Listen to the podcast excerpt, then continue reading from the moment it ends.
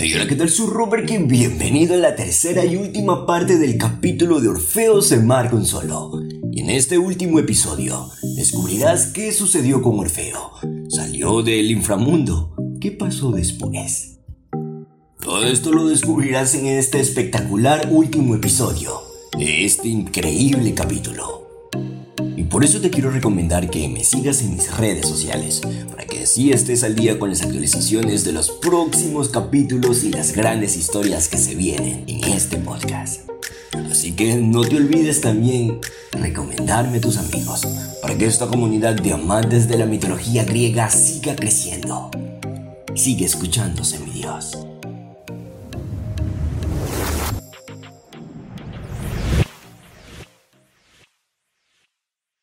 Total que Orfeo salió del palacio y volvió sobre sus pasos por los campos de Asfódelos. Sin su música en la que concentrarse, se dio cuenta de lo aterrador que era el inframundo. Los fantasmas susurraban y parloteaban en torno a él. Le rozaban los brazos y el rostro con sus heladas manos espectrales suplicándole vices. Le temblaban los dedos, le fallaban las piernas.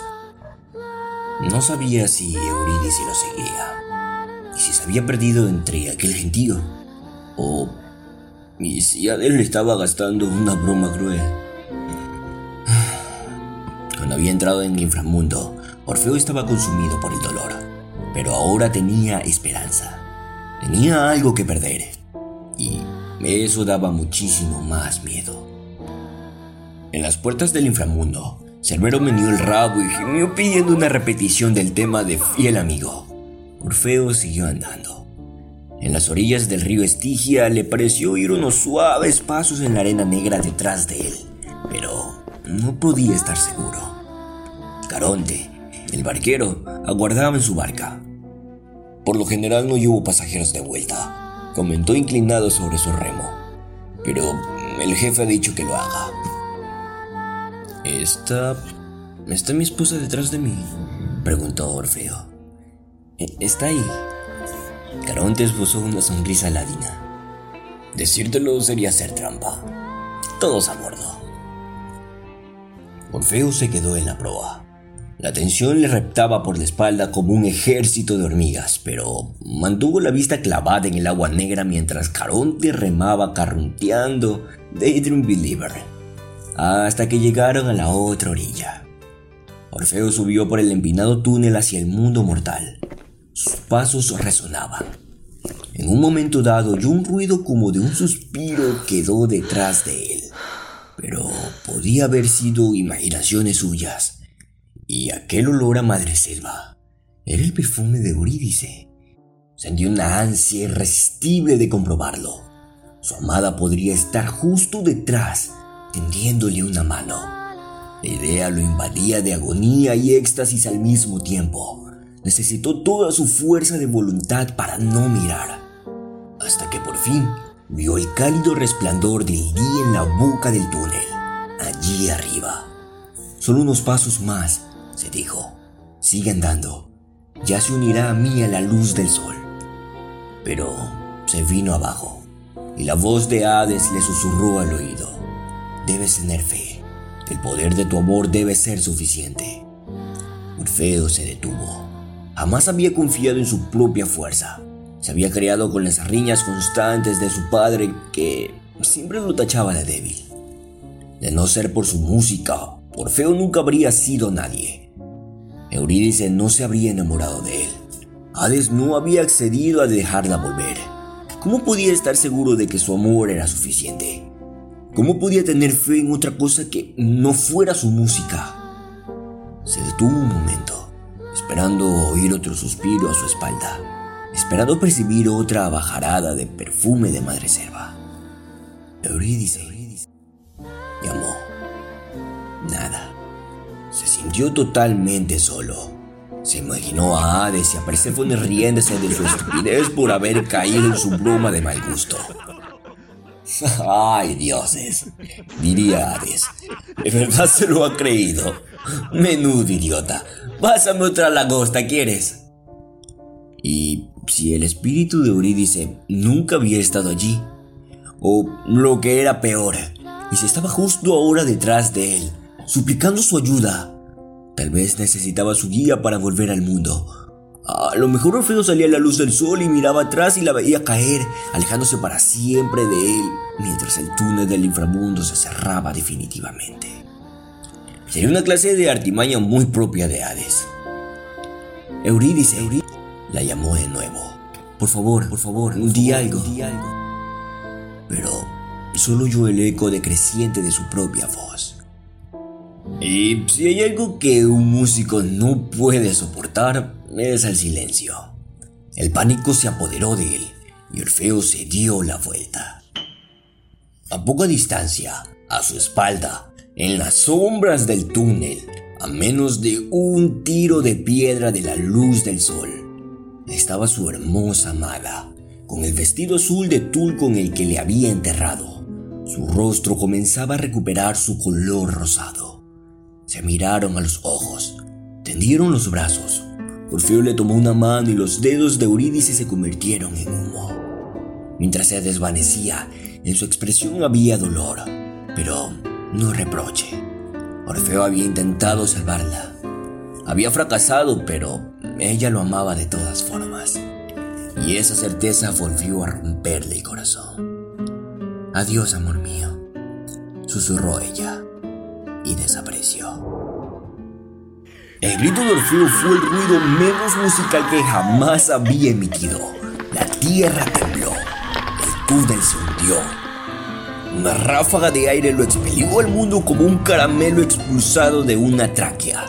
Orfeo chilló y pegó puñetazos en las rocas. Intentó tocar la lira, pero sus dedos eran como plomo en las cuerdas. No había forma de abrir el camino al inframundo. Orfeo no se movió durante siete días comió, ni bebió, ni se bañó. Esperaba que la sed con su propio olor corporal lo matara, pero no fue así. Suplicó a los dioses del inframundo que se llevaran su alma. No obtuvo respuesta. Trepó al acantilado más alto y se tiró al vacío, pero el viento lo acercó con suavidad hasta el suelo. Buscó leones hambrientos, pero los animales se negaron a comérselo. Las serpientes no quisieron morderlo. Intentó aplastarse la cabeza con una roca, pero la roca se convirtió en polvo. Literalmente no se le permitía morir. El mundo amaba demasiado su música. Todos deseaban que siguiera vivo y tocando. Por fin, abatido por la desesperación, Orfeo regresó a su hogar en Tracia. Si este fuera el final de su historia, ya sería bastante trágica, ¿verdad? Pues qué va, que se pone peor. Orfeo jamás se recuperó de la muerte de Eurídice. Se negó a salir con otras mujeres. Solo tocaba canciones tristes. Ignoraba los misterios disioniacos que él mismo había ayudado a inventar. Vagaba por Tracia como un alma en pena y deprimía todo el mundo. Ahora bien, cuando has sufrido una gran tragedia como la de ver a tu mujer convertirse en humo delante de tus narices, casi todo el mundo te dará un poco de cuartel. Sin embargo, te comprenderán hasta cierto punto. Y al cabo de un tiempo la gente empezará a hartarse y pensará, ya, está bien Orfeo, hijo, pero únete a la raza humana. A ver, yo no digo que esa sea precisamente la actitud más sensible en el mundo, pero es que la gente es así. Sobre todo si de casualidad son Ménades. A lo largo de los años, Orfeo y las seguidoras de Dionisio habían ido teniendo muy buen rollo. Él se había encargado de organizarle su festival. Su padre era un veterano de guerra india pero al final las Ménades se mosquearon viendo que el hombre ya nunca iba a sus fiestas. Era el soltero más codiciado de toda Tracia, pero se negaba a coquetear con ellas.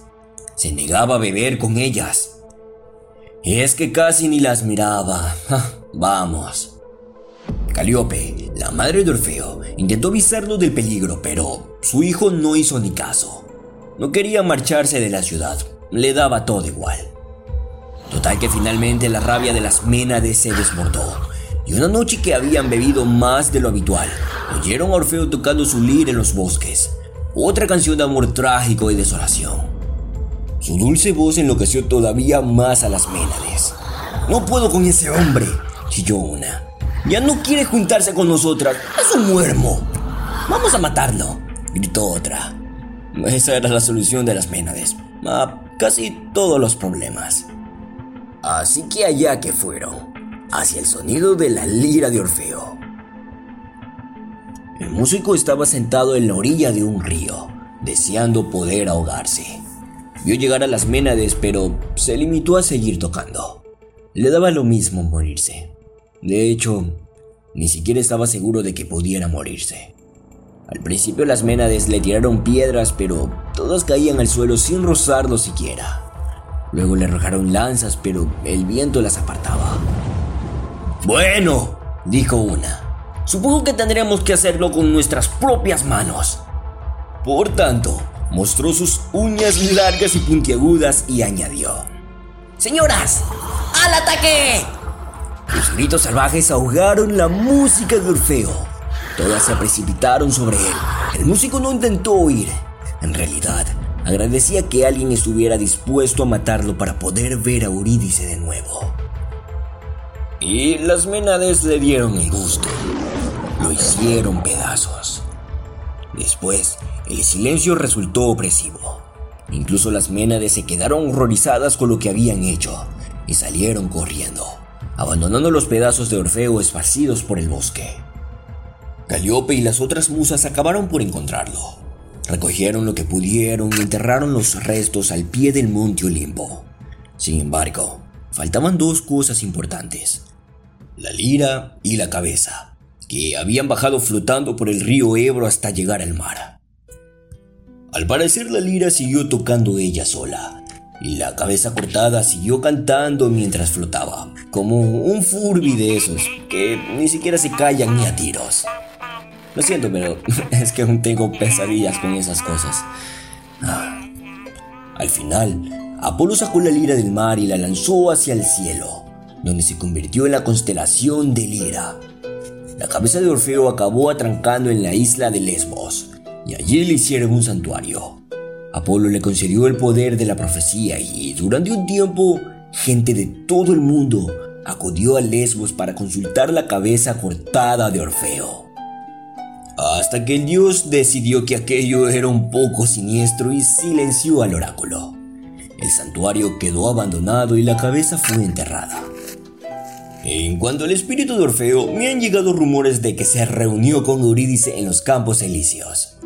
Ahora puede mirar a su mujer todo lo que quiera sin temor a que desaparezca. Sin embargo, allá donde van, Orfeo deja que Eurídice camine siempre delante, por si acaso. Supongo que eso significa que fueron felices y comieron perdices, exceptuando el detalle de que los dos murieran. Seguramente ese hecho podría inspirar alguna canción. La la la, te que revivo muerto, la la. No, da igual. Creo que me dedicaré a lo mío, que es la lucha con espada. La música es demasiado peligrosa.